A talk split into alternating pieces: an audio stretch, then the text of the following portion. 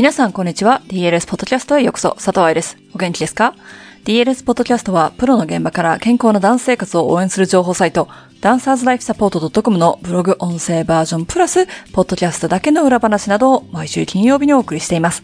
2021年最初の金曜日はなんと1日に当たりました。新春のご挨拶を申し上げます。今年も毎週金曜日10分程度の DLS ポッドキャストがリスナーの皆さんにとってのオーシスにはならないか。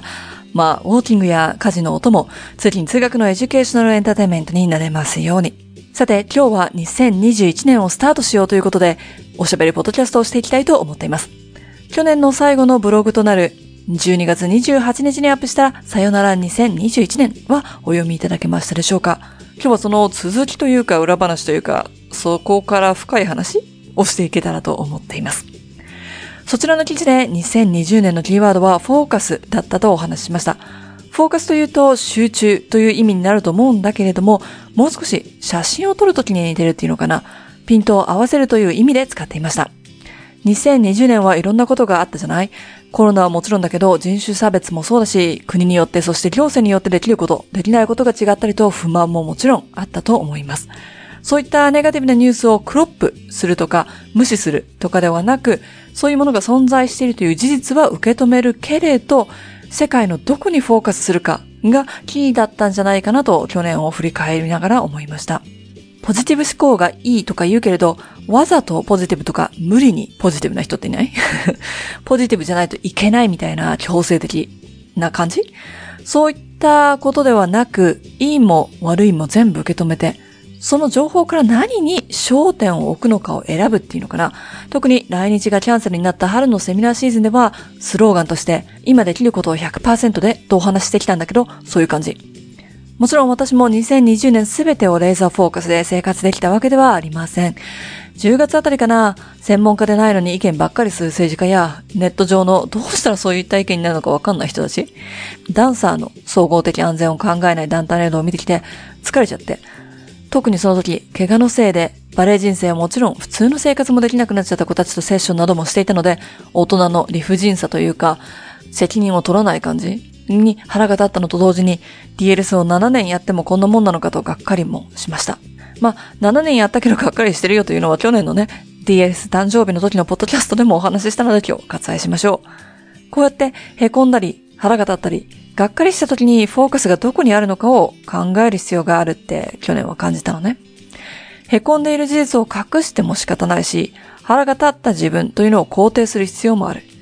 ネガティブな感情があるからこそ、ポジティブな感情も存在するわけだからさ。ただし、その時に凹んでいる自分だけにフォーカスが当たっていたり、必要以上長い間怒りという感情に焦点を置いていたら、前に進むこともできないんじゃないかと。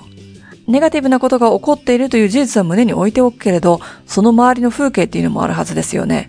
生徒が上達しただとか、セミナー受講生からいいフィードバックをもらっただとか、過去のセミナーを受けてくれたダンサーがアップしていた近況が素晴らしかったとかさ。天気が良かったから一駅先に降りてウォームアップ代わりには早歩きをしたという場合、天気が良かったという事実、ウォームアップをしようと行動に移した自分への肯定、そして、そういうチョイスがあるんだと学んだ自分の脳みそへ拍手とかさ、シンプルな5分程度の生活の一部かもしれないけれども、それって素晴らしいことで、そこにフォーカスを置くこともできる。人生のカメラマンは自分なんですよね。どこにピントを合わせて写真撮るか、どこの風景を切り取って記憶に残すか、また過去に撮った写真だったとしても、どんな加工をして、編集をして、作品として残すか。それができるのは自分自身だと思うんですよ。そんなことを学んだのが2020年だから、2021年はそんなフォーカスの当て方が習慣になるように練習していきたいなと思っています。なんだかフィロソフィカルなポッドキャストですね。バレエの話じゃないじゃないって思われそうだから バレエに関係するお話もしておきましょう。さよならブログで書いたように、今年はゴールデンウィークのみセミナーを行うことにしました。まあ、1月のセミナーがキャンセルになるわけではないですが、申し込みが去年だったので、冬シーズンは去年で数えています。9月のシルバーウィークあたりで行っていたセミナーはありません。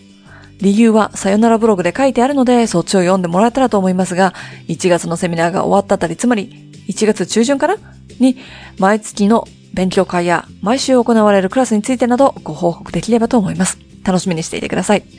アメリカやヨーロッパ各国のコロナ状況はまだ下火にもなっていません。まだ日本に戻れない。まだ大勢で集まることは躊躇するという今だからこそ、より DLS が身近に感じてもらえるような、つまり、バレエ解剖学やエクササイズ、ダンサーの健康を無視しないレッスンというものが身近になるように、私たちは2021年もチャレンジし続けようと思います。今週のポッドキャストを終わらせる前に、11月に発表した DLS スカラシップを応援してくださっている皆さん本当にありがとうございます。応援アイテム購入はもちろんだけど、SNS フォローやシェア、レビューなども大きなサポートになってます。今年もスカラシップをはじめ、まだどんな形になるかは明確ではありませんが、今ちょっと苦しいダンサーやバレエ教師の皆さんをサポートできるような活動ができたらとアイディアを練ってます。一緒にコラボしてくれるビジネスや団体、逆にサポートが必要な団体やアイディアまで、どんなことでもいいので教えてもらえると嬉しいです。今年もポッドキャストの感想や私へのメッセージは、hello.dancerslifesupport.com のメールアドレスへお願いします。もちろん、ポッドキャストで取り上げてほしい質問があったら、ポッドキャスト質問という題名でメールを送ってくださいね。ではまた来週金曜日にお話ししましょう。3日から始まるセミナーでお会いする皆さんは画面越しでお会いできるのを楽しみにしております。ハッピーダンシング、佐藤愛でした。